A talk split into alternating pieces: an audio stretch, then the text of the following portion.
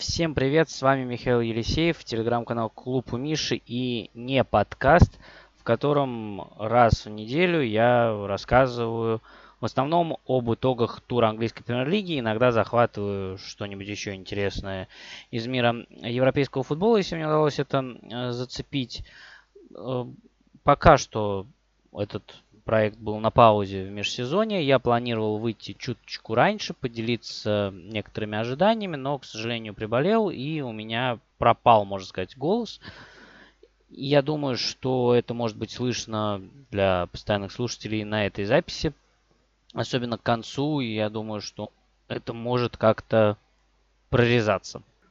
Поэтому сегодня поговорим про первый тур английской премьер-лиги. Стартовал новый сезон, сезон 22-23. Но перед тем, как начать традиционно рассказывать про каждый матч в отдельности, я бы, наверное, как раз-таки хотел поделиться ожидания относительно предстоящего сезона, чтобы как-то это зафиксировать, было от чего отталкиваться, и потом к этому можно было вернуться. В общем-то, я писал, что жду от сезона в своем телеграм-канале – Ссылку я оставлю в описании, как всегда. Ну, давайте это чуть зафиксируем, проговорим и, может быть, где-то что-то раскроем. Первый момент – это в целом возросший уровень чемпионата, возросший уровень соперничества, поэтому я ожидаю, что таблица будет более плотной. Чемпион в этом сезоне не наберет 90 плюс очков – при этом я думаю, что за чемпионство, скорее всего, будут бороться все те же две команды. Манчестер Сити и Ливерпуль. Уж очень они сильны, очень большой задел относительно соперников. С другой стороны, в этом сезоне много факторов, которые будут оказывать э, влияние достаточно сильное и всячески мешать. Это и повышенная плотность графика и чемпионат мира в Катаре, который пройдет с ноября по декабрь, как он скажется, никто не знает. Но очевидно, что просто месяц, по сути, вот вырезается из сезона, и потом нужно будет очень быстро встраиваться и продолжать играть. Это, конечно, не может не сказаться, но и это прямое воздействие, и понятно, что косвенное воздействие чемпионата мира, это как раз плотность графика, когда тебе придется вот играть, э, по сути, в режиме два дня в неделю всем клубам, не только тем, кто участвует э, в Еврокубках, э, ну им особенно, потому что уже к началу ноября, например, групповой этап Лиги Чемпионов должен быть завершен. И в такой ситуации я ожидаю, что ну, команды будут э, чаще терять очки, даже команды сильные, да, фавориты. В то же время, с другой стороны, уровень э, команд в топ-6, он ну, в целом, на мой взгляд, поднялся. Э, потому что, да, вот с Манчестер Сити и Ливерпулем все понятно. Плюс есть Челси, проблема которого, на мой взгляд, несколько преувеличена. У них все еще отличный стартовый состав, э, который нужно немножечко там притереться, адаптироваться. Да, была там упущена часть предсезонки, возможно, не были сделаны какие-то приобретения, но в целом есть ощущение, что вот на впечатление от Челси очень большое оказывает отсутствие трансфера, не отсутствие трансферов, а то, что вот сорвались трансферы Деликта, Кунде и Рафини. При этом Челси купил Кулибали, Кукурелью, Стерлинга и имел достаточно хороший стартовый состав, плюс продолжает искать усиление на трансферном рынке, так что Наверное, по итогам трансферного то нужно будет говорить отдельно. Закончится оно ну, еще практически месяц остался. Еще может достаточно интересных событий произойти. Но вот в своем сильнейшем стартовом составе, если не будет никаких кадровых потрясений, Челси мы видели, это команда на уровне э, Манчестер Сити и Ливерпуля. Насколько она сможет этот темп поддерживать, насколько хватит глубины состава, это немножко другой вопрос. Но в целом э, Челси все еще достаточно силен, все еще достаточно оснований считать, что они будут, ну, если не бороться за титул, то, ну, в топ-4 ну, являться одними из фаворитов. Тоттенхэм. Здесь есть Конта, который уже работает с клубом, который прошел предсезонку, которому подвезли трансферов, усилили глубину состава. Есть Арсенал, который уже не первый сезон с Артеты, который начал значительно прогрессировать во второй половине прошлого сезона, и тоже есть трансферы под Артету, под стиль. Э, поэтому есть основания полагать, что и Тоттенхэм Арсенал спрогрессирует относительно себя прошлогодних, и э, если не будет, опять же, никаких потрясений, наберут больше очков. Но о чем это говорит? О том, что э, для четвертого места может потребоваться просто больше очков. Мы знаем случаи, когда не хватало 72 очков для того, чтобы занять четвертое место, или 75, как э, Арсеналу в сезоне 2016-2017. Э, тогда канониры набрали 75 очков, но заняли пятое место. И вот в этом году я думаю, что может быть что-то такое. Вообще есть подозрение, что этот рекорд, он обновится. Манчестер Юнайтед я пока ставлю чуточку ниже. Просто потому, что это первый сезон Тенхага, потому что здесь будет закладываться фундамент, будет происходить его адаптация к лиге, и самому Манчестер Юнайтед еще нужно усиление состава, нужно добавить качество на некоторые позиции, на мой взгляд. А, при этом, если процессы вот эти все пойдут быстрее, а Манчестер Юнайтед уже этим летом сможет добавить качество, то, конечно, ситуация несколько изменится. Вообще, можно еще, наверное, отметить такую вещь, что если вдруг по каким-то причинам, например, э, что-то пойдет не так да, у Манчестер Сити или у Ливерпуля, то, например, Тоттенхэм и Челси могут составить им конкуренцию. Если Тоттенхэм или Челси будут испытывать какие-то трудности, то их будет поджимать Арсенал. Ну да, я пока считаю Тоттенхэм и Челси большими фаворитами на топ-4, чем Арсенал, просто потому что, ну, они были в более высокой стартовой позиции, и, ну, на мой взгляд, они ее не упустили. Что касается топ-6, наверное, тут уже больше говорить нечего. Можно переходить к другим командам. За пределами топ-6 я об этом тоже писал. Наиболее интересно будет следить для меня за Саутгемптоном и Лицем, потому что это два проекта, которые очень интересный путь развития выбрали. Э, Саутгемптон закупился молодыми игроками.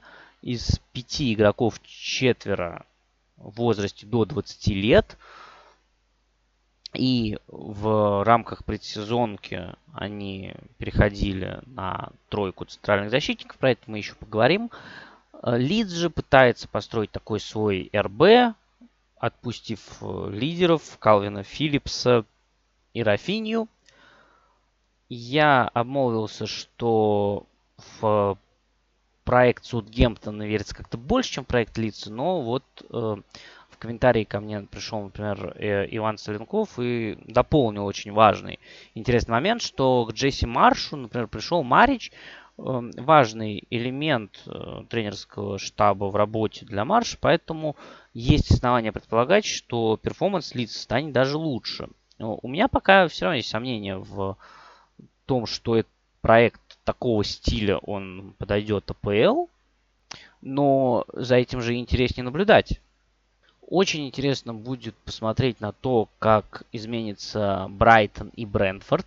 Брайтон за год, получается, потерял несколько игроков основного состава. Год назад, в прошлом летом, они продали Бена Уайта, зимой ушел Дэн Берн, этим летом Кукурелли и Бессума. В аренду отдали Дафи. Ну, Дафи это невеликая потеря. Но при этом никаких опасений за Брайтон вообще нет. Команда и клуб, вернее, даже не команда, а клуб, они развиваются с умом, активно используя анализ, а, аналитический отдел. Абсолютно уверен в том, что у Поттера не возникнет проблем. Интересен просто процесс, как Брайтон будет э, трансформироваться, меняться, потому что игроки, которые были в команде не на ведущих ролях, а постепенно подводились к основе, адаптировались, получают практику, они сейчас будут уже выходить на а, более основные роли. Я думаю, что это такие игроки, как, например, Кайседом, Вепу. Будем больше про них слышать. Может быть, тоже еще кто-то придет э, в это трансферное окно, посмотрим. И похожая ситуация относительно Брэнфорда, тоже никаких опасений не возникает. Я думаю, слишком много уделяется внимание тому, что не играет за них Кристиан Эриксон. И, конечно, Эриксон сделал их сильнее, Эриксон был важным игроком, но вообще-то Брентфорд классно выглядел и без Эриксона в первой половине сезона, до того, как с травмами стали вылетать ключевые игроки. Плюс мы знаем, что, опять же, трансферы Брайт, Брентфорда, как и Брайтона, они тоже на основе анализа заточены под стиль. Я так понимаю, что вот совсем скоро должен прийти Дамсгор. В общем, тоже в Брентфорде я уверен. Вообще не вижу в нем кандидатов на вылет, хотя такое мнение тоже присутствует. Ну, за ними точно будет интересно смотреть. Как-то вырисовывается сразу еще четверка команд за топ-6 у меня сразу. Хотя есть некоторые сомнения, но вот Ньюкасл, Вестхэм, Астон Вилла и Лестер видится мне вот эта четверка, которая замкнет десятку. Э, в какую последовательность я не уверен. Я думаю, что вот в такой, в какой я перечислил, потому что проект Астон Вилла и Джерард у меня пока вызывают вопросы. Э, по Лестеру тоже есть очень много граничных условий, то есть не должно быть такой череды травм, какая была в прошлом сезоне, плюс непонятная ситуация с трансферами у Лестера, с трансферами на выход в том числе. Если они лидеров не распродадут, а такая вероятность есть, то, конечно, в принципе, могут они запрыгнуть э, поближе к Еврокубкам, но я думаю, что все равно не достанут. Но это, наверное, команда, которая больше всего вызывает вопросов. А Ньюкасл и Вестхэм мне видятся такими наиболее явными претендентами на седьмую позицию или на то, чтобы там навязать борьбу кому-то, кто ослабнет по каким-то причинам и окажется на грани вылета из топ-6. И Ньюкасл тут не видится фаворитом, банально просто в силу того, что у них нет Еврокубков. Вест Хэм же попал в Лигу конференции, и я думаю, что это скажется, хотя, ну, трансфер Вест Хэм тоже достаточно интересный. Но, говорю, про трансферы будет отдельный эпизод э, после уже закрытия трансферного окна в сентябре. Сейчас пока э, просто вот про ожидания. Ну и про зону вылета стоит сказать. Как-то сразу напрашивается э, туда все новички, потому что Ноттингем Форест какую-то массовую закупку такую устроил. А это далеко не всегда хорошо заканчивается. То есть, по сути, нужно заново строить команду с новыми игроками. И есть некоторые опасения, что это получится. Бормут, наоборот, практически не усилился. И тоже есть опасения, что они смогут просто из чемпионшипа перенести свой уровень на АПЛ и э, задержаться Фулхам. Ну, Фулхам это команда Лифт известная, как и Норвич. Они последний сезон не, не пересекаются. Не, я на, на самом деле глубоко люблю Фулхам и хочется, чтобы они задержались подольше. И Крейвен Коттедж так э, визуально нравится. Но никуда вот от этого пока не денешься. С другой стороны, и все три новичка тоже вылетали всего однажды в английской премьер-лиге. Было это уже больше 20 лет назад. И есть ощущение тоже, что в этом сезоне к ним э, кто-то подключится из сторожилов премьер-лиги. У меня в комментариях к посту вот, с ожиданиями АПЛ упоминали Вулверхэмптон. У меня нет ощущения, что Вулверхэмптон опустится так низко, потому что оборона все-таки у команд была неплохая. Хотя вторую половину сезона команда, честно говоря, завалила прошлого сезона. Э, Лиц и Саутгемптон, упомянутые мной, это вот такая палка о двух концах. Если их проект выстрелит, то они вполне могут забраться э, к середине таблицы с таком очень зрелищном стиле, но если проекты не выстрелят, то они могут оказаться ближе к зоне вылета. Ну и по Эвертону у меня не было уверенности, но с другой стороны их трансферное окно как раз в самом разгаре. Уже в этом туре на трибуне сидел Амаду Нана. На подходе аренда э, Идриса Гие аренда с правом выкупа Конора Коуди, плюс, я так понимаю, будут искать еще игрока в нападении, потому что с Калвертом Льюином, который получил травму и Ламоном Рандоном, э, будет ну, тяжеловато куда-то уехать. Но вот пока Эвертон э, как-то не вызывает тоже вот ощущение такой команды, которая сможет э, выбраться из этого пула аутсайдеров. Ну, хотя вот такие трансферы, о которых я сейчас сказал, они, конечно, скорее всего помогут и подняться повыше. Ну что ж, с ожиданиями все. Вообще получилось достаточно прилично. Ну, давайте переходить уже к первому туру. И по традиции начнем с Тоттенхэма. Тоттенхэм принимал Саутгемптон. Начать, наверное, стоит со стартовых составов. По поводу Тоттенхэма. Это стандартный 3-4-3. Перед матчем вопросы были только по трем позициям. Это вингбеки, правый и левый, потому что Антонио Конта говорил, что Перешич и Дуэрти еще не полностью готовы, им нужно набрать форму, и это не те игроки, которыми э, он их э, помнит и знает. И позиция левого центрального защитника, потому что Бен Дэвис получил травму в предсезонке и оправился совсем недавно. Его даже не стали включать в состав на матч с Ромой, чтобы не рисковать. И Лангле, который постепенно набирает форму, Э, его выпускали в предсезонке на 15 минут с Рейнджерс и на тайм э, с Ромой. В итоге слева вышел э, Райан Сусиньон, справа Эмерсон, а левым центральным защитником как раз Бен Дэвис. В остальном состав привычный, прошлогодний, но с заметно увеличившейся глубиной. Что касается Саутгемптона, то тут я обращусь к Ивану Жаринову, автору телеграм-канала Saints Row, и мы с ним беседовали э, в прошлом сезоне, когда у Саутгемптона сменился владелец. Так вот, Ваня в своем телеграм-канале писал, что в этой предсезонке Хазенхютель активно наигрывал схему стройка центральных защитников 3-4-3. И это казалось логичным ходом именно под Тоттенхэм, потому что в прошлом сезоне Саутгемптон набрал 4 очка с Тоттенхэмом, как раз переходя на 3-4-3 с активным прессингом, с высоким, играя один в один и не давая продвигать мяч. Это были, наверное, одни из самых тяжелых матчей для Тоттенхэма. Но тут Хазенхютель решил несколько иначе. Э, Саутгемптон вышел э, по схеме 3-5-2. Из новичков э, в старте было три человека. Это вратарь Базуну, опорник Лавия. И в нападении в паре с Адамом Армстронгом был Арибо. В остальном игроки для Ральфа Хазенхютеля хорошо знакомые, привычные. И тройка центральных защитников Валери, Беднарик и Солису ну, в таком же абсолютно формате мы видели, например, в декабрьском матче против Тоттенхэма когда сыграли 1-1, ну, Тоттенхэм там играл больше часа в большинстве. И тут, честно говоря, план Ральфа Хазенхютеля не до конца понятен, потому что Саутгемптон отказался от высокого прессинга, встречал ниже, э, чем обычно, ниже, чем в прошлогодних матчах с Тоттенхэмом. Возможно, это было связано с опасениями, что Тоттенхэм стал сильнее, а у Саутгемптона много новичков, они еще не сыграны и решили сыграть в более осторожной манере.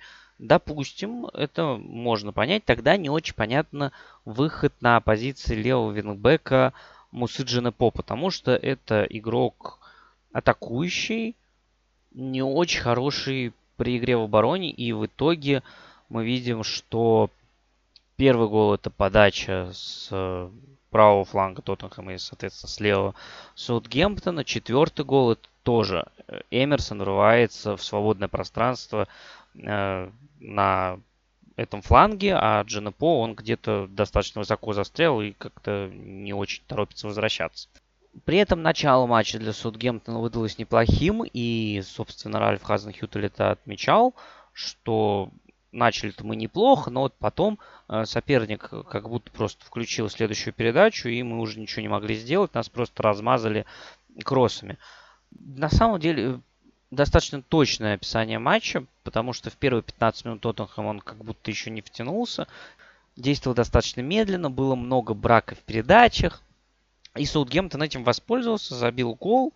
Ну, кстати, надо признать, что раз уж я говорил про Мусуджина По как атакующий вариант, он, кстати, ассист оформил на WordProwse, который, ну, хорошо пробил, тут ничего не скажешь.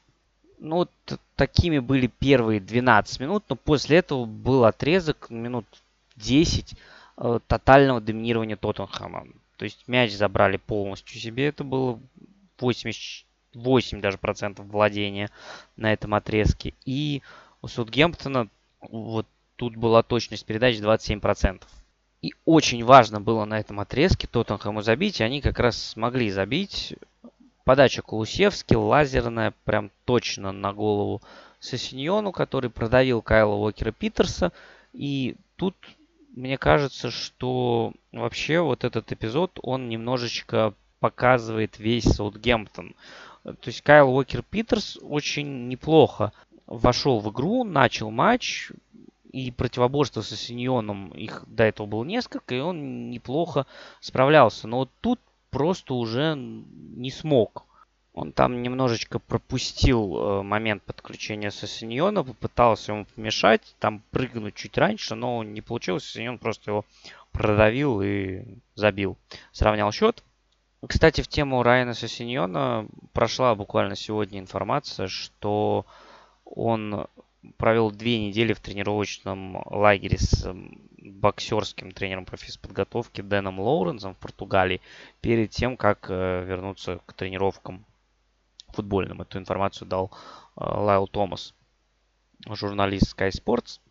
Ну и вообще в тему вингбеков стоит сказать, что я, честно говоря, ожидал, что первым выбором у Конта будут Перешич и Дуэрти. Я до сих пор так думаю. И отчасти по словам самого Конта это можно проследить в некотором роде. Но после такого матча в исполнении Сосиньона и Эмерсона за место в старте, конечно, побороться еще придется. Э, Эмерсон тоже выдал очень впечатляющий матч.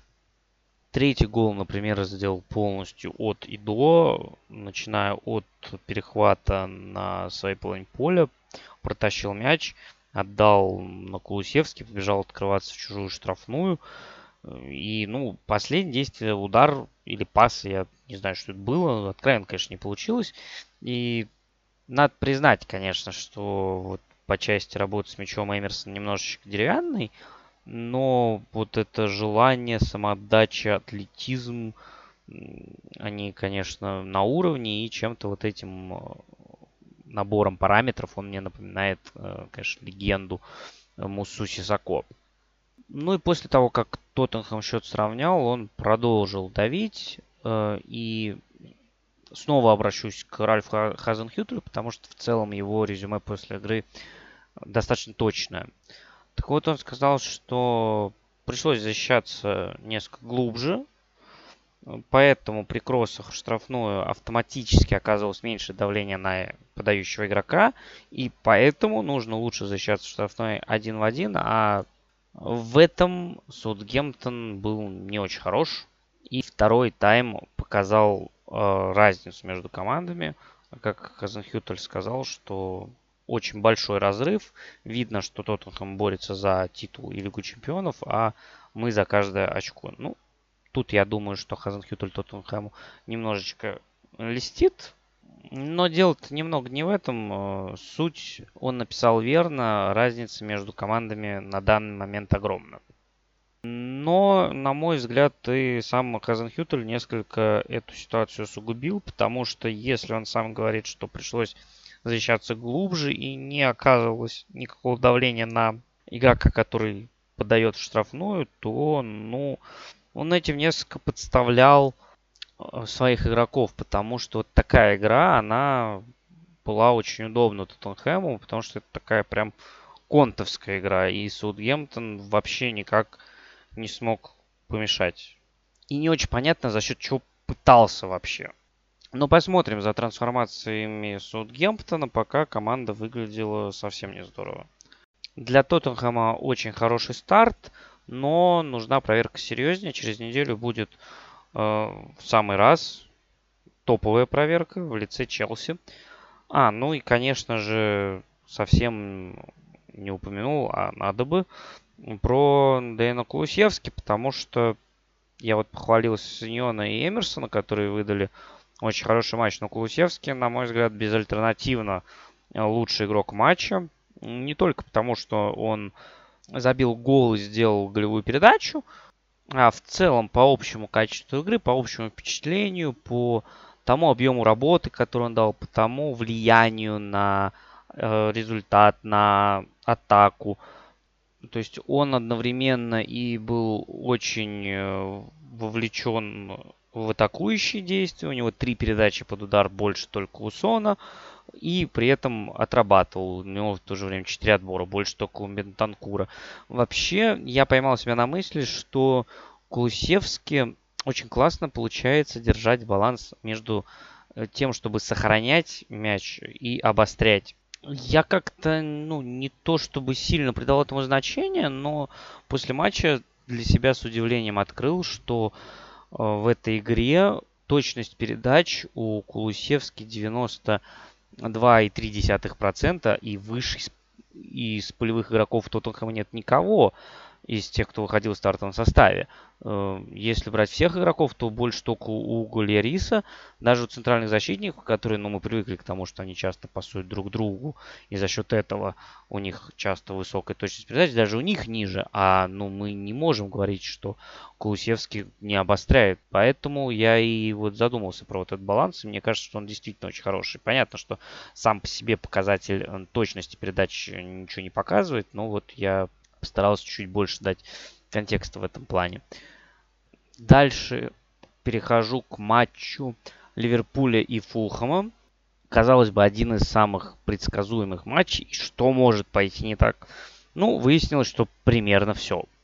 Ливерпуль был в сильнейшем составе. 4-3-3. Алисон вернулся в ворота. Э, Нунис остался в запасе. В центре нападения вышел Фермина. В остальном, ну, классический состав Ливерпуля – если можно еще несколько сомневаться по поводу напарника Ван Дейка, то им был Матип. А Фулхэм играл в компактное 4-4-2, где на одной линии с Митровичем был Андреас Перейра. Прикрывали центр и смещались по мячу. Надо признать, что сработало это весьма неплохо. Конечно, Ливерпуль любит атаковать правым флангом, и в этом матче это тоже э, проявилось очень явно. 51% атак прошли через правый фланг, и всего 20% атак Ливерпуля прошло через центр. Ну, то есть центр был достаточно хорошо Фулхом перекрыт. И несмотря на перевес по владению Ливерпуля 67% владения мячом, команда вязла просто в центре поля и не могла продвинуться к чужой трети. Особенно это было показательно в стартовые 15 минут даже графика вылезла, что вот, несмотря на такой перевес Ливерпуля по владению, передач финальной трети у Фулхэма было больше. Причем э, Хускорт говорит, что в первые 15 минут Фулхэм отдал 44 передачи на финальной трети, а у Ливерпуля было их 14. То есть ну, больше, чем в три раза перевес был в пользу Фулхэма. То есть продвинуться к чужой штрафной Ливерпуль не мог. И в целом первый час для Ливерпуля вышел плохим. Соотношение ударов на этом отрезке 8-3. Был, наверное, только один небольшой отрезок в конце первого тайма, когда у красных что-то получилось когда удавалось быстро переводить мяч с фланга на фланг. И там возникло пару эпизодов. Один не дошел до удара, там сильный прострел Робертсона никто не замкнул. И была еще штанга Луиса Дилса. Но в остальном Фулхэм классно ограничивал Ливерпуль. Ничего не позволял сделать. И вот 1-0 даже выглядел вполне логичным э, результатом вот на этом отрезке. Но после замены, особенно после выхода Дарвина Нуниса, ситуация изменилась. Последние полчаса они, конечно, полностью за Ливерпулем. Разрывали фланги Фулхама, и у Нуниса буквально за 5 минут возникло три явных момента с 60 по 65, да, по 66, за 6 минут три явных момента, когда в одном эпизоде он бил пяткой, но попал в вратаря, а в другом эпизоде он, э, как сначала показалось, в аналогичной ситуации забил гол. На самом деле он просто не попал по мячу, и от э, Тосина Дербиою мяч попал в Нунис и залетел в ворот Фулхама. То есть, ну, как-то все немножечко коряво, с одной стороны, у Нуниса получалось.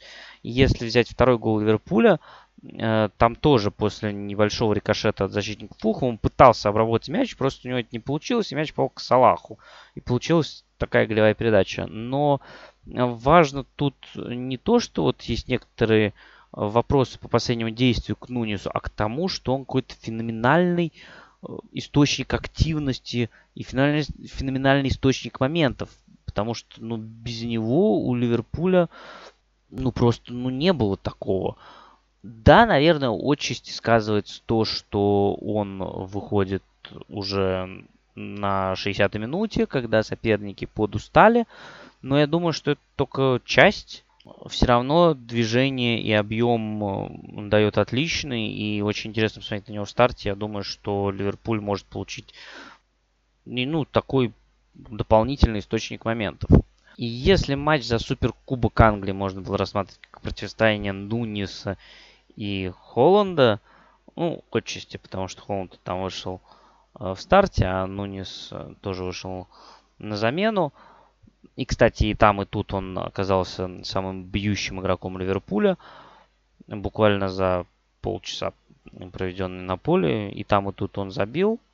Э, но тут игру, наверное, надо рассматривать как противостояние Нуниса и Митровича, потому что Митрович выдал отличный матч.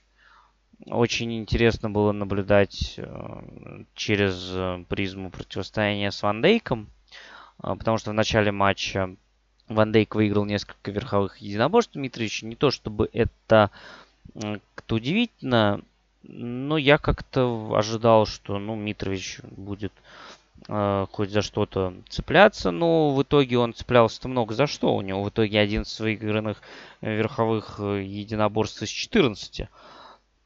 И да, с Ван Дейком наверху не получалось, но в итоге он э, продавил тренд в эпизоде с первым голом. Во втором тайме он очень классно в центре поля обыграл Ван Дейка. И пенальти э, заработал тоже Митрович как раз в противоборстве с Ван Дейком. Э, про пенальти стоит сказать, что это уже как раз было в отрезок доминирования Ливерпуля, когда казалось, что вот-вот близко уже 2-1 в пользу Ливерпуля, случился вот этот пенальти. Вообще игра очень четко делится на два отрезка. Это первый час, и, соответственно, вторые полчаса.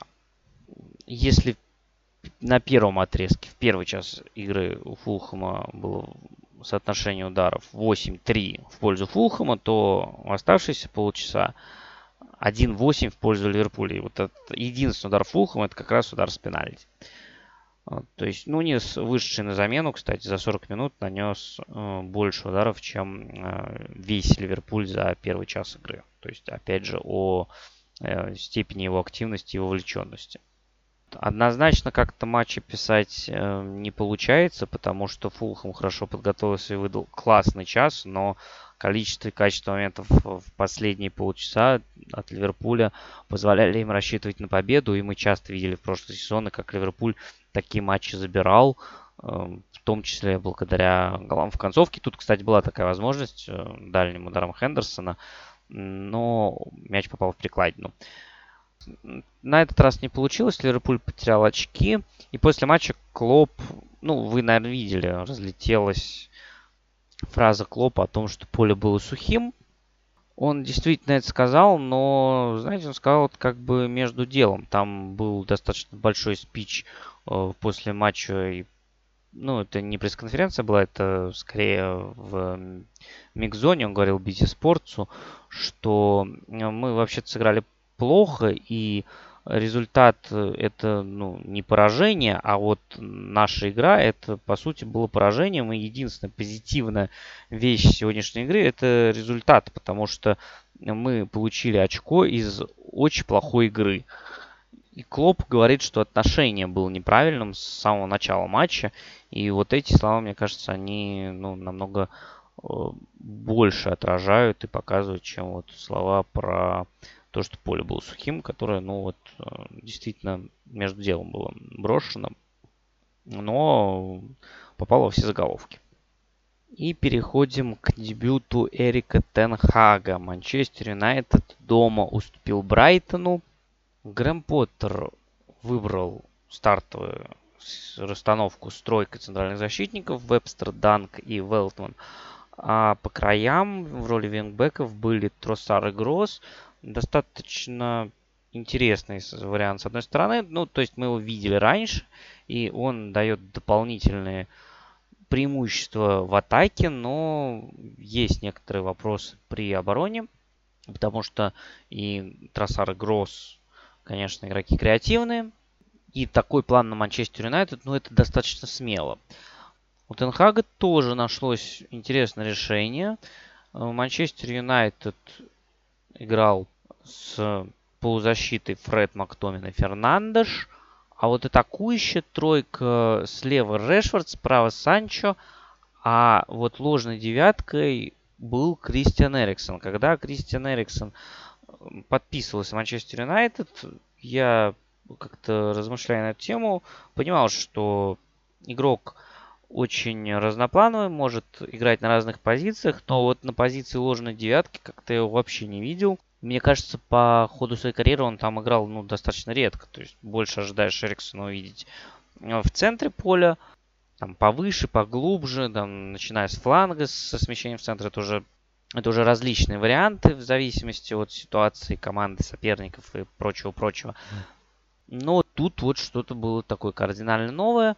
Принципе, мысль интересная, имеет право на существование. Плюс мы знаем, как может, например, в свободное пространство врываться Бруно Фернандеш.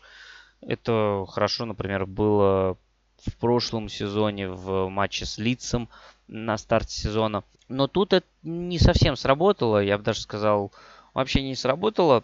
Но при этом у Манчестера был хороший стартовый отрезок. Первые 10 минут когда удалось зажать Брайтон и владеть мячом больше 80%, а для Брайтона это очень нетипичная ситуация. Счет Брайтон это команда, которая любит играть с мячом, которая в прошлом сезоне была четвертой по владению. На этом же отрезке был хороший момент у Бруно, он отправил мяч высоковато. Ну, как-то Манчестер выглядел бодро и интересно, но потом ситуация изменилась, Манчестер инициативу упустил, если на отрезке первых 10 минут соотношение ударов 2-1 в пользу Манчестера, то после этого до конца тайма 3-11 в пользу Брайтона. Здесь, мне кажется, сработал комплекс причин. Про некоторые из них э, в той или иной степени, кстати, упоминал Тенхак после матча пресс-конференции. Он э, упомянул, что Брайтон, команда, которая обычно любит разыгрывать мяч низом, в этот раз часто использовала лонгболы, и поэтому тут речь во многом шла о том, чтобы выигрывать вторые мячи, подборы, и Манчестер в этом не преуспевал. Второй момент – это ошибки. Ошибался Фред под прессингом, ошибался Мактомины на пространстве. Это, наверное, два наиболее уязвимых звена были в игре Манчестер Юнайтед. Мактоминой, кстати, еще в некоторых эпизодах врывался в пространство, которое Эриксон освобождал в чужой штрафной. Из этого тоже вышло мало хорошего. И могу только повториться, на мой взгляд, это как раз позиции, которые Манчестеры нуждаются в усилении. И в этом плане, конечно, Де Йонг очень сильно помог бы. И, кстати, первый пропущенный мяч, он начался как раз э, с потери Мактомина. Хотя надо признать, что Эриксон ему прям не очень здорово подсунул там мяч.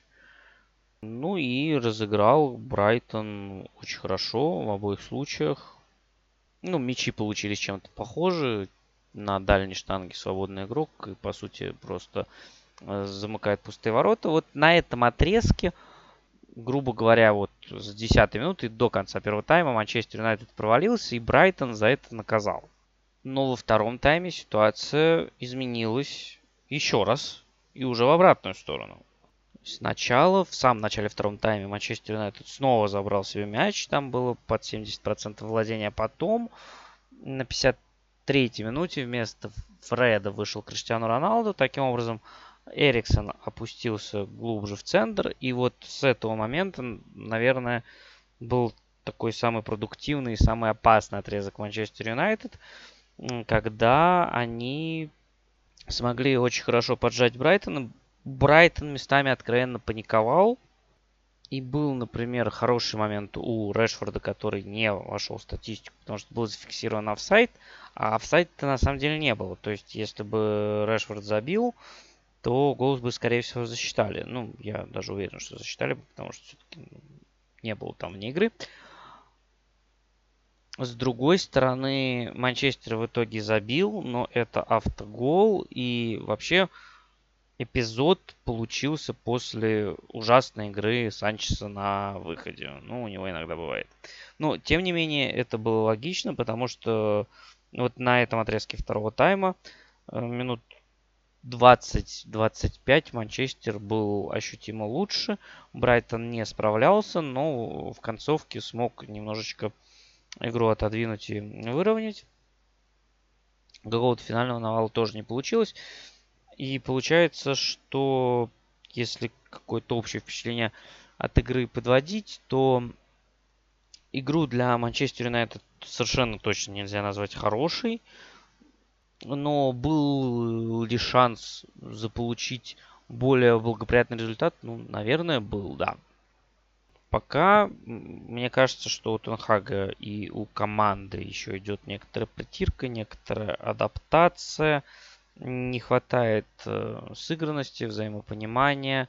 Мне запомнилось несколько эпизодов вот с первого тайма, как раз когда отрезок для Манчестер Юнайтед был неудачный. То есть игрок получает мяч и продвигается с ним вперед, и он в какой-то момент не знает, что делать дальше. То есть куда отдавать, где партнеры, и в итоге запутывается и теряется. Ну и да, это было не только со Скоттом Мактоминым. Брайтон же хорошо наказал Манчестер Юнайтед за вот этот отрезок слабости. Ну и, в принципе, Брайтону это не всегда свойственно вообще-то, да, так наказывать. Ну и тоже выдали такой достаточно неровный матч, в котором смогли выиграть и увести 3 очка Сол Трамфорд. Ну, достаточно хорошее достижение и успешный старт сезона. Арсенал Кристал Пэлас. Игра, которая открывала новый сезон в пятницу вечером на Селхерст Парк. Арсенал играл по привычным 4-3-3, но с учетом новичков, прибывших в команду. И, ну, не только новичков, вернулся из аренды Салиба. И с учетом вот всех этих перестановок получился центр обороны Салиба Габриэл, на флангах Зинченко и Уайт, в центре полузащиты партии Джака и Эдегор, а в атаке Жезус, Мартинелли и Сака. Я думаю, что э, болельщики Арсенала, те, кто следил за предсезонкой, все это прекрасно знают, и никаких сюрпризов тут, наверное, не было. У Кристал Пэлас тоже максимально привычный состав, Понятно, что в этом сезоне не могут рассчитывать на Конора Галлахера. Он вернулся в Челси, откуда его Кристал Пэлас брал в аренду. Но купили Орлы Шейх э, Дукуре. И он как раз начал в старте с Джеффри Шлупом. Э, это было 4-2-3-1 с тройкой за А, Эза и Айю под Эдуаром. Эзе причем играл э, в роли десятки и старался играть по Томасу Парти. Нечто похожее мы видели уже в прошлом сезоне на Селхиус Парк, когда Кристал Пэлас выиграл 3-0. Э, тут такого не получилось потому что стартовый отрезок остался совершенно точно за Арсеналом. Первые полчаса Арсенал провел достаточно мощно, и в этой игре ну, понравилось несколько моментов. Касательно Арсенала, я думаю, вы видели, очень многие отмечали их взаимодействие на левом фланге, как там менялись позициями Марцинелли, Джак, Зинченко, как э, страховали друг друга, меняли. Это действительно выглядело очень симпатично. Ну и в целом складывается ощущение, что Арсенал обзавелся какой-то такой гибкостью и взаимозаменяемостью. На правом фланге, ну, связка Эдегора и Сака, она уже была достаточно такой хорошей, сыгранной. И я думаю, что со временем еще с Жезусом это тоже может заиграть мощнее, чем мы знаем. И вот в первые полчаса гибкость Арсенала прослеживалась не только в комбинациях с мячом, но и в игре без мяча. А, потому что, ну, например, Зинченко вступал в прессинг достаточно высоко, и сзади образовалась тройка защитников. В других ситуациях, например, Сака э, шел до конца за левым защитником Кристал Пэлас Митчеллом, и у Арсенала образовалась пятерка защитников. То есть вот эти номинальные 4-3-3, они были очень гибкими и очень подвижными. И если на мяче там Мартинелли, Зинченко, Джака постоянно менялись позициями. Без мяча тоже. Если Зинченко, например, остался в центре, его закрывал Джака. На правом фланге было то же самое. В некоторых эпизодах, когда Уайт уходил выше, его страховал Эдегор. Кстати, в одном из таких эпизодов как раз и случился один из самых опасных моментов Кристал Пэлас в этом матче. Как раз передача пошла за спину Эдегору. Но в первые полчаса Арсенал доминировал, забил. Все было хорошо и нормально. У Кристал Пэлас вообще ничего не получалось.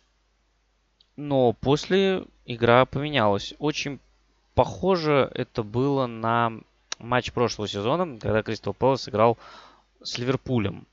Тогда минут 30-40 доминировал Ливерпуль. Там было что-то из серии соотношения ударов 9-0 в пользу Ливерпуля. А потом игра резко развернулась. То есть буквально пару моментов Кристал Пэлас хватило, чтобы вернуться в игру. И это на самом деле второй момент этого матча, который мне понравился. Если первый касался Арсенала, его гибкости и взаимозаменяемости, то второй это адаптация Кристал Пэлас. Кристал Пэлас адаптировался и смог перехватить инициативу. Я почему вспомнил матч с Ливерпулем? Ну, помимо такого достаточно очевидного сходства, ну, то есть даже такая мощная команда, как Ливерпуль попала, Поэтому и как бы Арсенал тоже вполне мог. И с ним вот случилась похожая ситуация.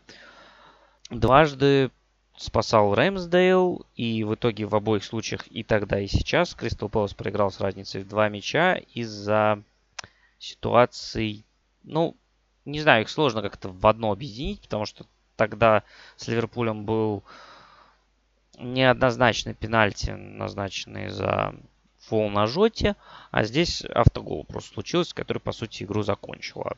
Так, с одной стороны, были определенные предпосылки к тому, что Crystal Palace усиливает давление, может организовать какой-то навал в концовке. С другой стороны, если откровенно, то вот из этих моментов доминирования и первый полчаса Арсенала, если брать, и час Кристал Пэлас. Ну, нельзя назвать это, что весь час Кристал Пэлас доминировал, но в целом он был, конечно, лучше.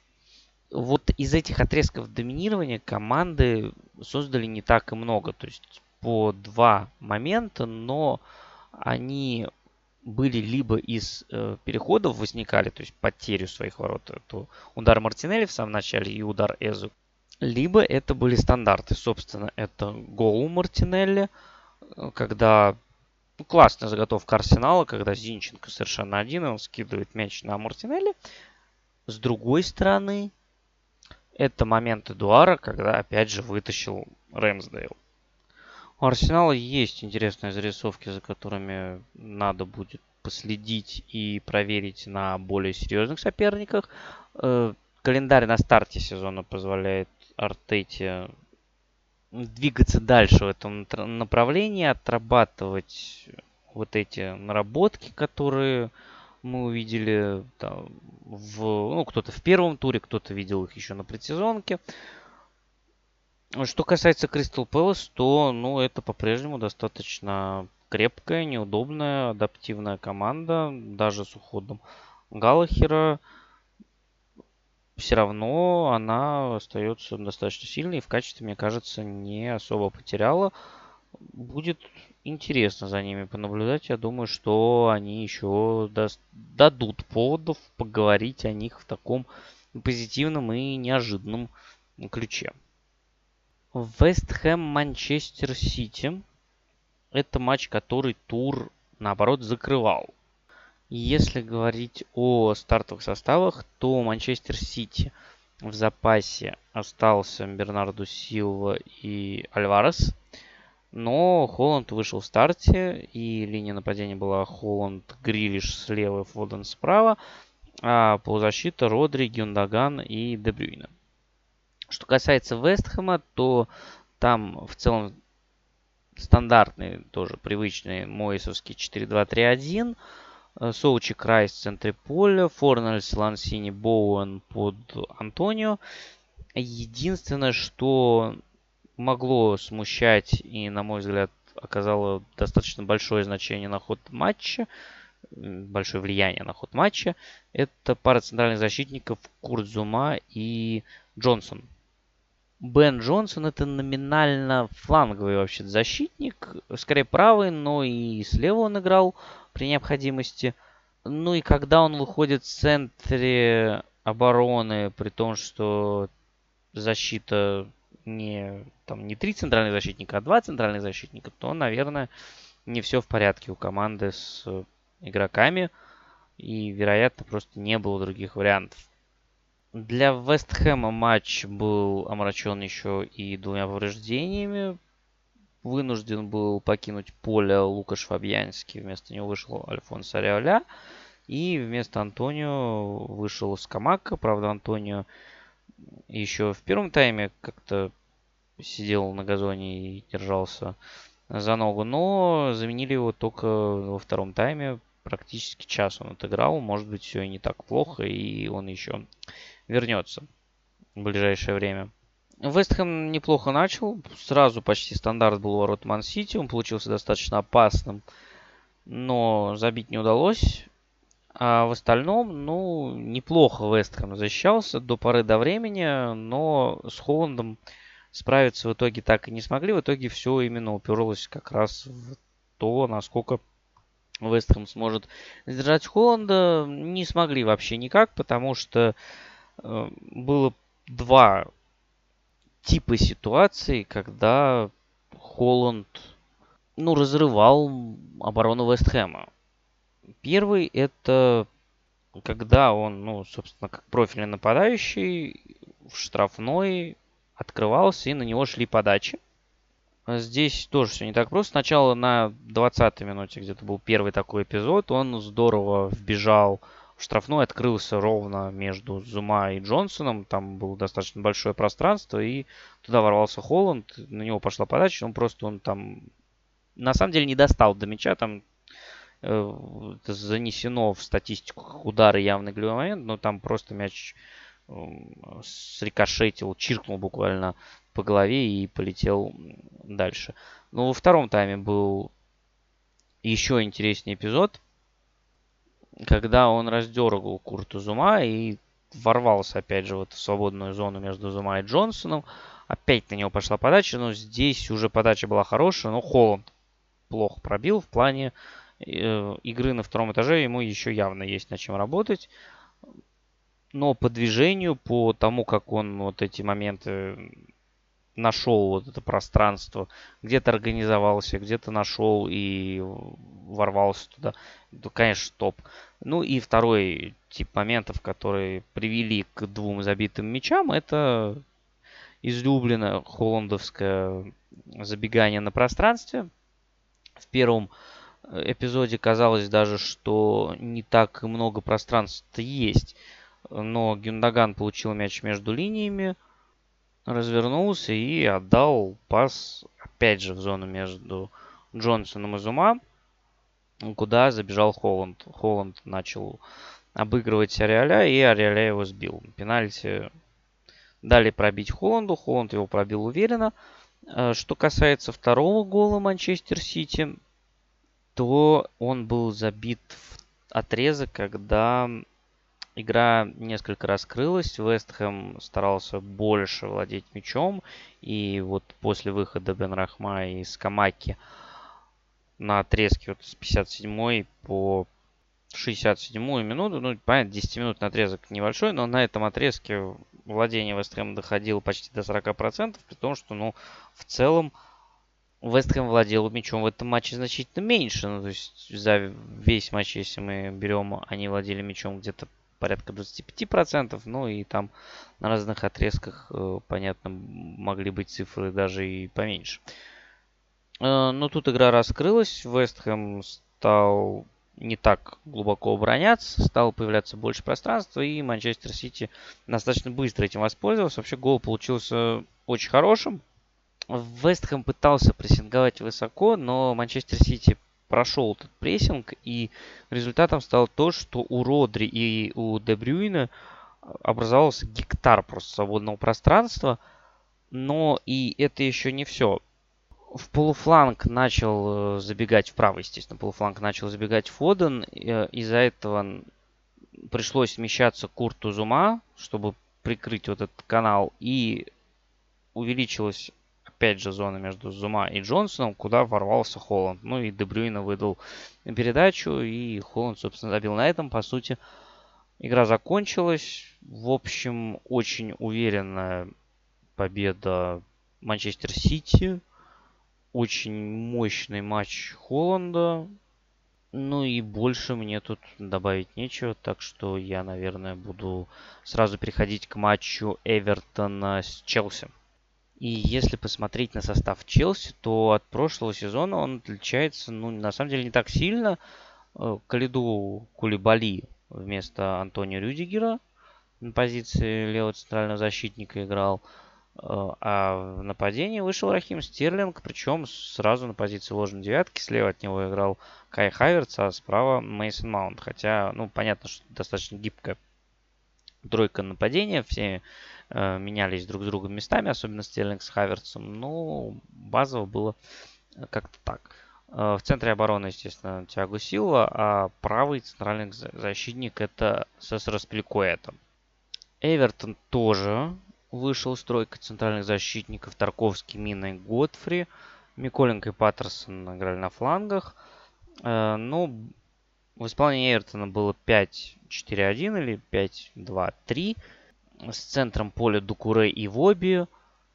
И атакующей тройкой Грейс слева, Макнил справа и Гордон в роли нападающего. Ну, то есть пока трансферы не подъехали, проблемы с составом проскакивают. Естественно, приходится выпускать игроков не на профильных позициях.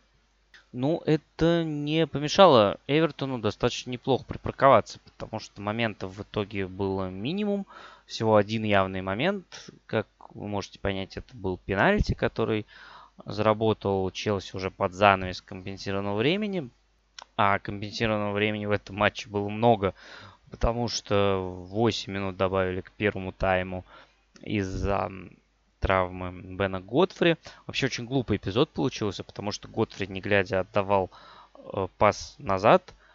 Мяч катился на головой, Пикфорд побежал его спасать. Судя по повтору, мне так показалось, что все-таки он его не спас, и мяч ушел на угловой, но судья боковой этого не заметил и отмашки не дал. В итоге Пикфорд выбил на игрока Челси. Э, пришлось бежать тушить пожар самому Готфри. И он выбил мяч на угловой и получил, похоже, очень серьезную травму. То есть абсолютно глупый эпизод. И получается, что лучше бы Пикфорд изначально упустил мяч на голову. Не, ну понятно, тоже желание спасти э, ситуацию и выбить куда-нибудь в более приятное для Эвертона и менее опасное место, учитывая, что вообще-то стандарты в этом матче были главным источником угрозы из 8 э, ударов Эвертона 4 были со стандартов, а у Челси с 15 7 со стандартов и еще один с пенальти. Ну, Травма Готфри, кстати, стала не последней для Эвертона. Еще Еремин у них э, вылетел. То есть сразу минус 2 центральных защитника в первом матче. Ну, конечно, приятного тут мало. Э, у Челси, кстати, Тягу Силу, который выдал очень впечатляющий матч. Не страховал партнеров. Помогал предотвращать контратаки заканчивал матч, ну, он в итоге отыграл все 90 минут, но заканчивал матч он, держась за заднюю поверхность бедра. Ну и возвращаясь к самой игре, вот я начал с того, что компенсированного времени было много. Э, и вот как раз концовка компенсированного времени первому тайму э, Дукуре свалил на Чилвули в своей штрафной. При том, что Дукуре в целом провел очень неплохой матч и проделал огромный объем работы в центре поля. Ну, тут он Чилвелла решил схватить и как итог пенальти. Обидно, потому что и уже свисток на перерыв был очень близок, и Челси моменты свои создавал с большим трудом. По большому счету получалось у них не так и много. Но какой-то вывод, э, ну, выводы по одному матчу вообще делать, наверное, не стоит. Это дело достаточно опасное. Тем более тут Эвертон э, достаточно неплохо запарковался.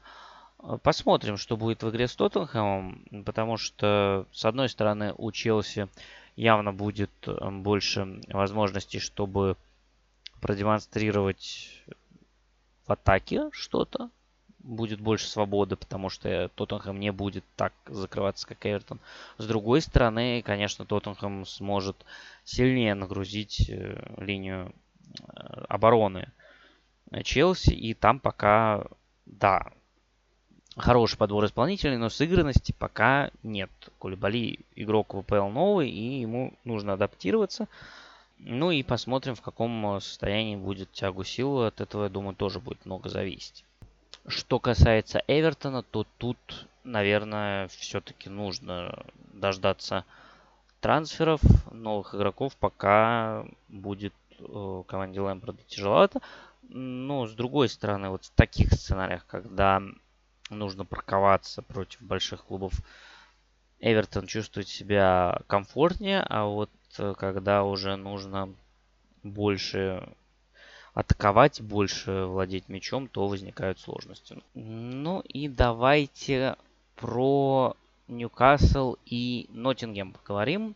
Как первый матч такой вне топ-6. Поговорим по двум причинам, потому что проект Ньюкасла, он в данной ситуации, наверное, наиболее интересен среди э, команд вне топ-6. С другой стороны, долгожданное возвращение Ноттингем Форест, который провели такую масштабную трансферную кампанию. Пришло там огромное количество новичков. Я не помню, было 11, может уже там 12 или даже больше.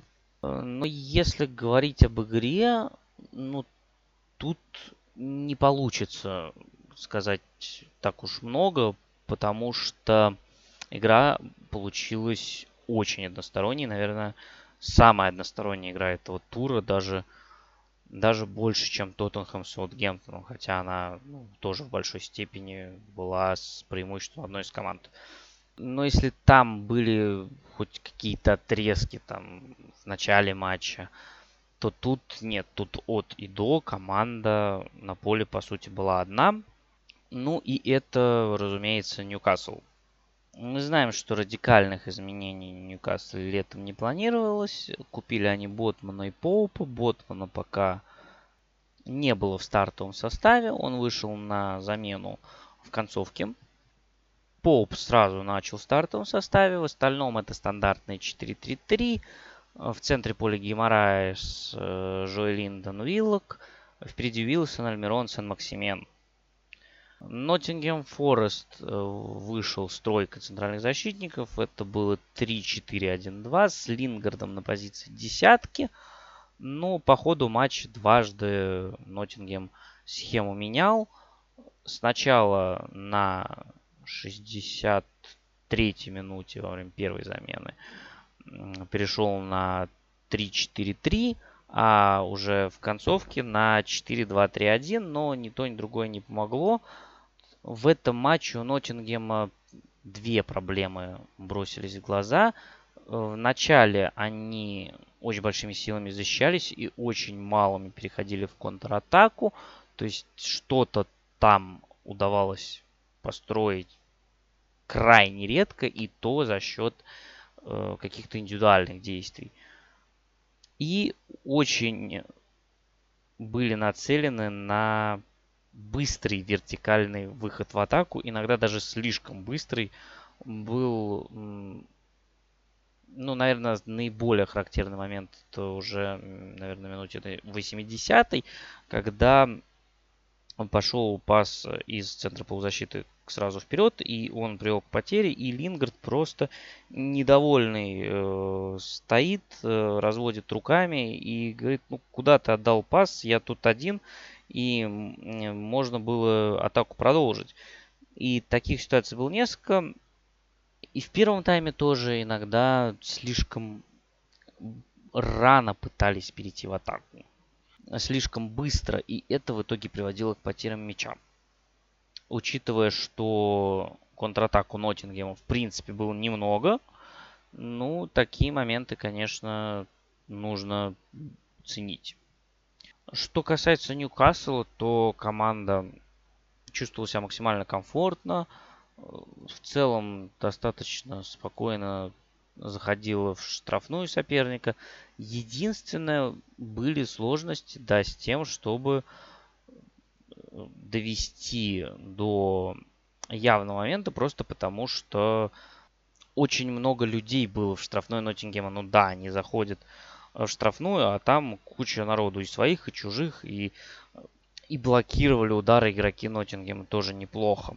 Но все равно давление Ньюкасла было очень сильным. В итоге 47% э, всех действий прошли на третий Ноттингем. Это очень много, очень сильное давление. И в такой ситуации ну, увеличивается шанс ошибки, что может залететь что-то случайное.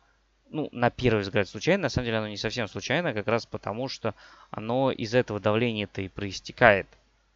Ну, до поры до времени Ноттингему удавалось держаться, при том, что Ньюкасл был прям очень близок к голу несколько раз. Э, в первом тайме был проход Жуэллинтона, который закончился ударом мимо врат. Во втором тайме был удар Сан-Максимена, который заблокировал защитник Ноттингема. И вот, казалось бы, Ноттингем из последних сил держится. Вот, вот это давление Ньюкасл на себя принимает. И, наверное, меньше всего, чего ты ждешь такой ситуации, это того, что тебя не выручит вратарь. Мягко говоря, не выручит. На мой взгляд, гол Фабиана Шера это откровенно вратарский. Это просто ошибка Дина Хендерсона, который запустил мяч в ближний угол. Да, удар выдался неплохой, но это удар из-за штрафной – и в ближний угол. Но надо еще отметить, что оба гола Ньюкасла, ну, первый гол это по сути следствие углового, но эпизод, с которого этот угловой пришел, это, кстати, как раз угловой до того эпизода, про который я говорил, когда Сан-Максимен э, имел хороший момент для того, чтобы забить, но попал в защитника. Э, эта ситуация началась с потери Ноттингема у своих ворот. Они пытались коротко разыграть мяч, натыкались на давление Ньюкасла и теряли мяч, и это приводило к опасному моменту и в обоих случаях к голам. Но все равно э, перевес Ньюкасла был прям очень, очень значительный. В принципе, например, статистика даже ударов банальная. 23-5, ну это прям очень серьезный перевес очень уверенная и максимально спокойная победа Ньюкасла, а ну, по Ноттингему прям пока что очень большие вопросы, но надо, конечно, им что-то придумать, потому что ну, вот то, что было в первом туре, это никуда не годится. Лестер Брентфорд 2-2 и, пожалуй, самый такой яркий, зрелищный матч, если не брать команды топ-6 и матчи, которые с их участием проходили. Брентфорд играл по 4-3-3. В некоторых эпизодах эпизодически э, Брайан Беума опускался достаточно глубоко и образовалась пятерка, но базовый это был 4-3-3. А Лестер играл по схеме 3-5-2. Причем в паре с Варди играл Джеймс Мэдисон. В первом тайме Лестер забрал себе мяч, владел э, мячом где-то за 60%. По-моему, там, сейчас я проверю, 62, 63 даже процента было.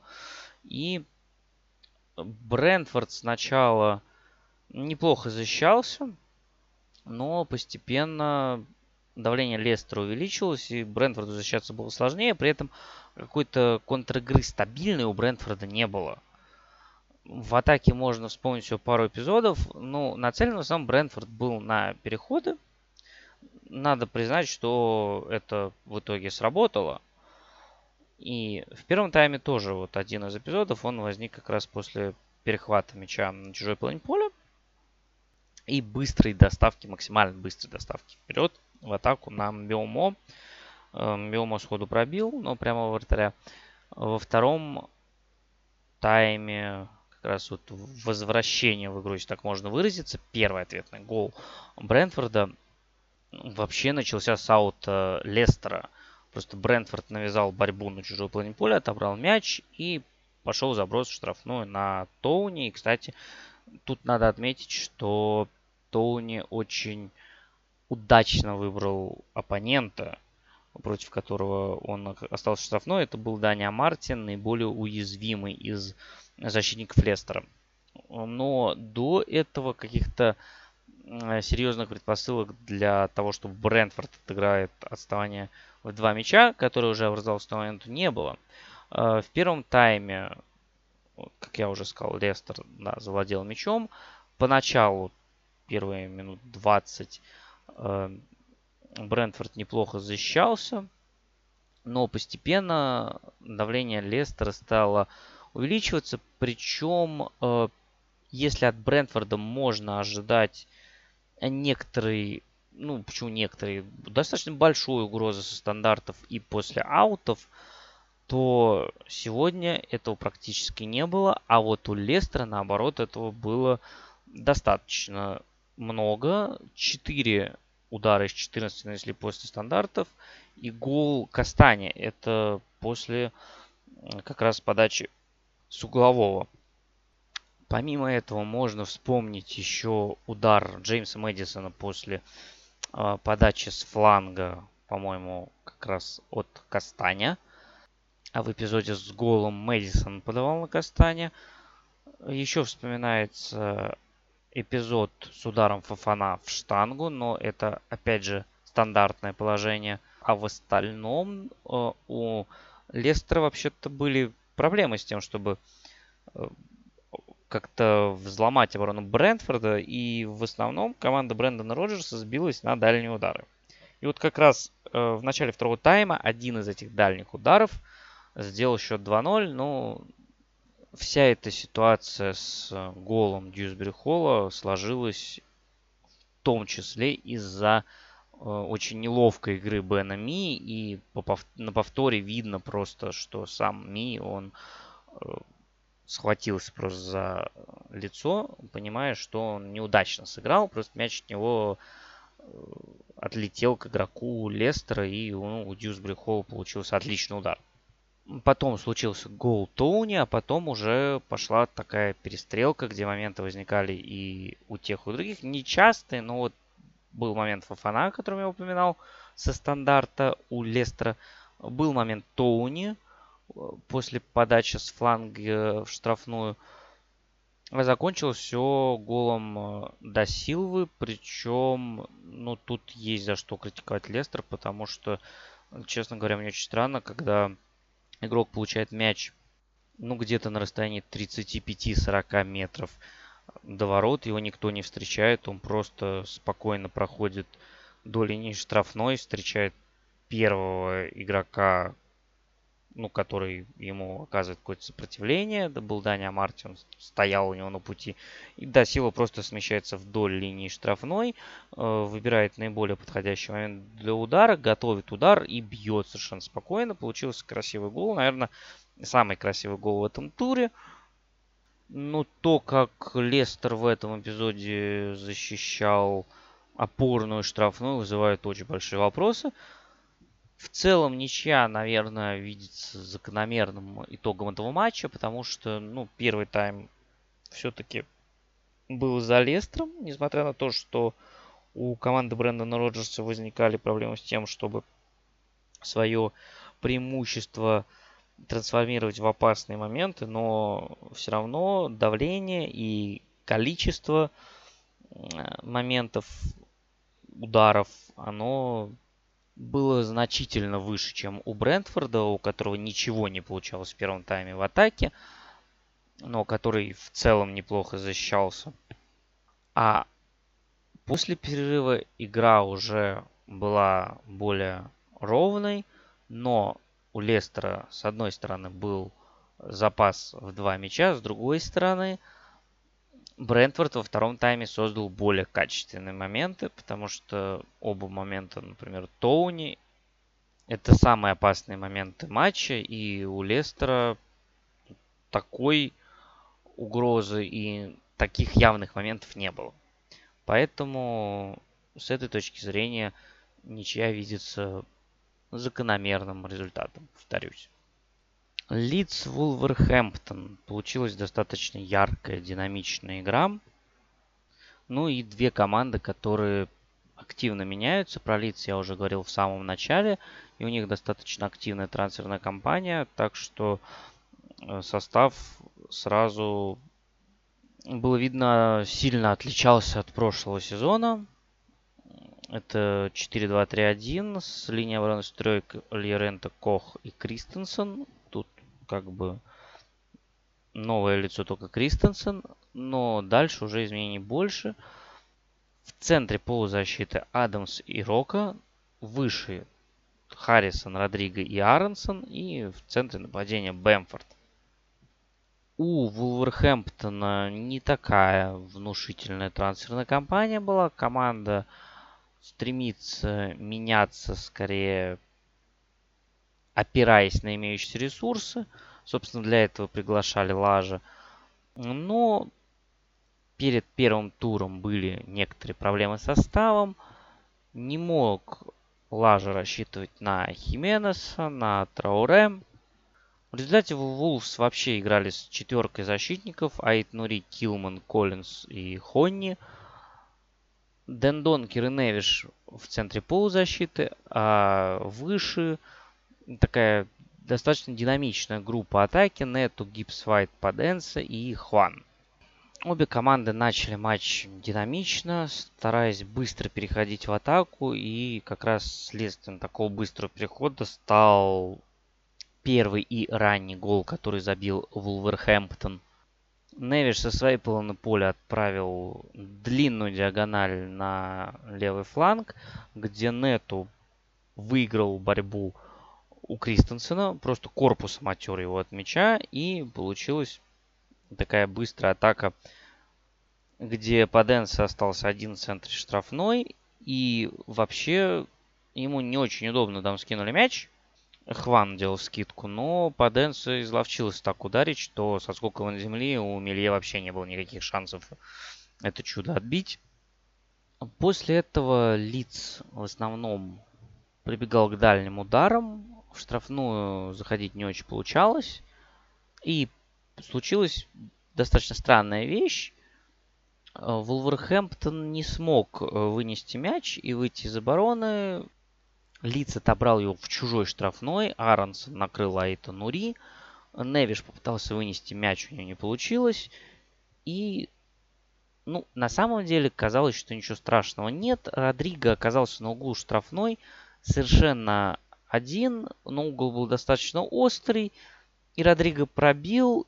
И вот, вот, вот эта неожиданность, о которой говорил. Жозе Са пропустил мяч в ближний угол. Тоже чисто вратарский гол. И отца такое было очень неожиданно видеть, потому что это главный герой прошлого сезона Вулверхэмптона, который тащил в неимоверных количествах. Тут он такое пускает. Концовка первого тайма и начало второго – это отрезок, который был целиком и полностью за Вулверхэмптоном. Там и самый опасный момент был – это под занавес первого тайма. Возник момент у Дендонкера в результате отличного розыгрыша. Отлично забежал сам Дендонкер. Отличную передачу отдал ему Хуан, но мяч Дендонкер поднять не смог и Мелье отбил. А потом был второй тайм, и стартовый отрезок второго тайма, причем достаточно большой, минут на 25. Это отрезок, когда доминировал Уолверхэмптон, когда Уолверхэмптон давил. Возможно, Вулверхэмптону не хватало острых моментов на этом отрезке, но давление и динамика были очень большими. Лиц ничего этому противопоставить не мог. Э, не получались выходы в атаку. лицу было проблематично выйти с полон поля. А первый удар во втором тайме они нанесли только на 69-й минуте. И э, это тот момент, когда оба тренера сошлись в оценке, что вот этот отрезок стартовый в начале второго тайма – это отрезок доминирования Вулверхэмптона. Выразили они это по-разному, но суть у обоих была одна и та же, потому что Лажа, по-моему, напрямую сказал, что мы доминировали, а Джесси Марш сказал, что тяжелый был начало второго тайма, волки давили, и нам пришлось немного окопаться или прижаться. И гол был за, забит вопреки течению игры. Это ну, то, что говорит Джесси Марш. Гол, надо признать, получился хорошим. Быстрая вертикальная атака. Очень хорошо разрезал оборону Вулверхэмптона Адамс. Нашел Клиха между линиями. Тот вывел Бэмфорда. И Бэмфорд уже прострелил. И Аид Нури срезал мяч в свои ворота. Но там, если бы не Аид Нури, то Аронсон замыкал бы. Ну и этот гол, конечно, сильно изменил игру. После этого был еще момент у Лица, у Бэмфорда, который возник вследствие сольного прохода Льерента, центрального защитника Лица. Он вообще на этом отрезке выдал пару ударных фрагментов, разбил давление Вулверхэмптона как раз тем, что протащил мяч, а потом заблокировал удар Хуана, который очень опасно выходил на ворота Лица. То есть в целом ровная динамичная игра, в которой Лиц выиграл вопреки давлению Вулверхэмптона, а Вулверхэмптон не смог вот это давление трансформировать ни в голы, ни в явные моменты. Ну и после матча случился эпизод такой яркий, когда повздорили, скажем так, Бруно Лажа и Джейси Марш. Камера выхватила, как они что-то на повышенных тонах друг другу высказывают, отмахиваются друг от друга. И, естественно, журналисты спросили и у того, и у другого. Оба сказали, что претензий друг к другу не имеют. Так бывает, эмоции захлестнули, но Лажа дал чуть побольше конкретики.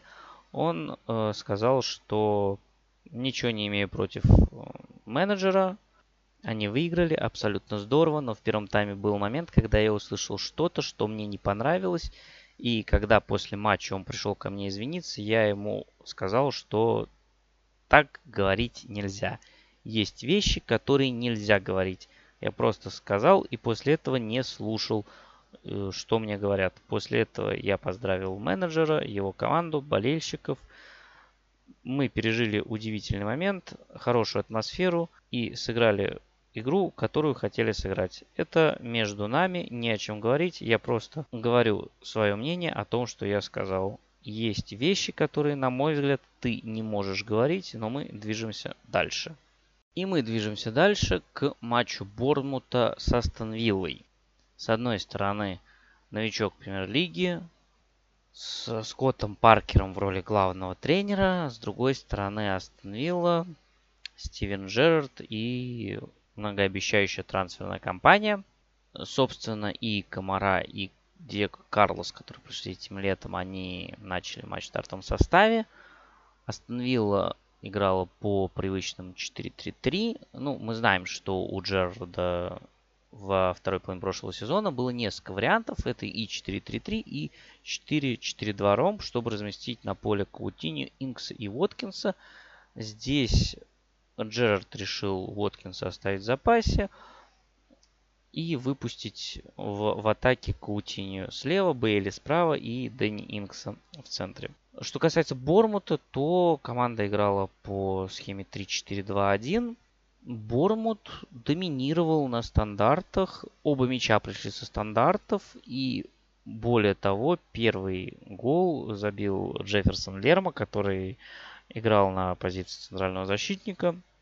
А, уже на первой минуте просто с углового матч с этого начался. Угловой, ворот остановил.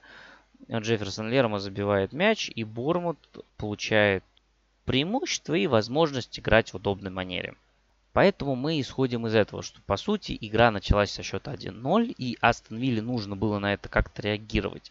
Если рассматривать игру через призму вот эту, то Астон Вилла, конечно, отреагировала катастрофически плохо. Ужасный матч для Виллы, и хотя 38% действий проходили на третьем Бормута, это достаточно много, и Вилла владела мячом 66% времени, но а, дойти до штрафной и войти в штрафную, это было прям целым событием. Я даже не говорю про создание моментов. Никаких моментов Астон Вилла так создать и не смогла. И вроде бы Астон Вилла перебила Борнмуту, да, 15-7 по ударам. Но 11 ударов из э, 15 Астон Вилла нанесла из-за штрафной площади. С дальних позиций неподготовленные удары. Ну, то есть проникнуть в штрафную и довести дело до удара из штрафной не получилось. Перерыве Стивен Джерард решился на перестановке вместо Джейкоба Рэмзи. Он выпустил Эмилиана Буэнди, то есть сделал команду еще более атакующей, добавил еще одного креативного игрока. И как вы думаете, насколько это помогло остановили? Правильно, не насколько. Ровно один удар штрафной нанесла э, Астон Вилла после перерыва. Борнмут же в концовке воспользовался еще одним шансом со стандарта, сделал счет 2-0 и закрыл все вопросы. Ну, то есть не возникало никаких сомнений, что Борнмут заберет этот матч, учитывая, что Вилла всю игру мучилась с тем, чтобы что-то создать у чужих ворот. И, честно говоря, очень печально видеть такую ситуацию в атаке у Астон Виллы при таком подборе игроков, при том, что Джерард уже, ну, он не вчера начал работать с этой командой, он осенью уже был назначен главным тренером, плюс сейчас была предсезонка, и, ну, как-то, не знаю, очень плохо. На пространстве мы знаем, Астон Вилла может атаковать, но вот в позиционной игре пока очень большие проблемы. И это отсылает нас к прошлому чемпионату, к прошлому первому туру, когда Астон Вилла тоже играла с новичком ПЛ, с Уотфордом и проиграла 2-3. Кстати, тоже помню, тогда были большие ожидания от трансферной кампании. Непонятно было, как всех этих игроков размещать на поле, честно говоря, до сих пор непонятно. Ну и тогда Уотфорд э, разрывал на контратаках, а тут вот Бормут наказал на стандартах. В обоих случаях Вилла ничего не смогла противопоставить. Ну, сейчас даже еще хуже, чем год назад, потому что тогда в концовке что-то получилось, а сейчас, ну, вообще нет. Не за что абсолютно зацепиться. Следующий матч у Астон Виллы с Эвертоном, и есть основания полагать, что там будут аналогичные проблемы, учитывая то, как Эвертон любит и умеет выставлять автобусы на удивление для меня очень уверенная и спокойная победа Бормута, которому в следующем туре предстоит тяжелейший выезд к Манчестер Сити. Очень сильное впечатление по этому матчу оставил Маркус Тавернье, который недавно перешел в Бормут из Миддлсбро. И он, конечно, был самой яркой фигурой этого матча. У него три передачи под удар. Это больше всех 6 успешных обводок, 5 фолов э, на себе он собрал. Сдержать его остановил по большому счету так и не смогла. Ну и в целом это один из самых ярких индивидуальных перформансов этого тура.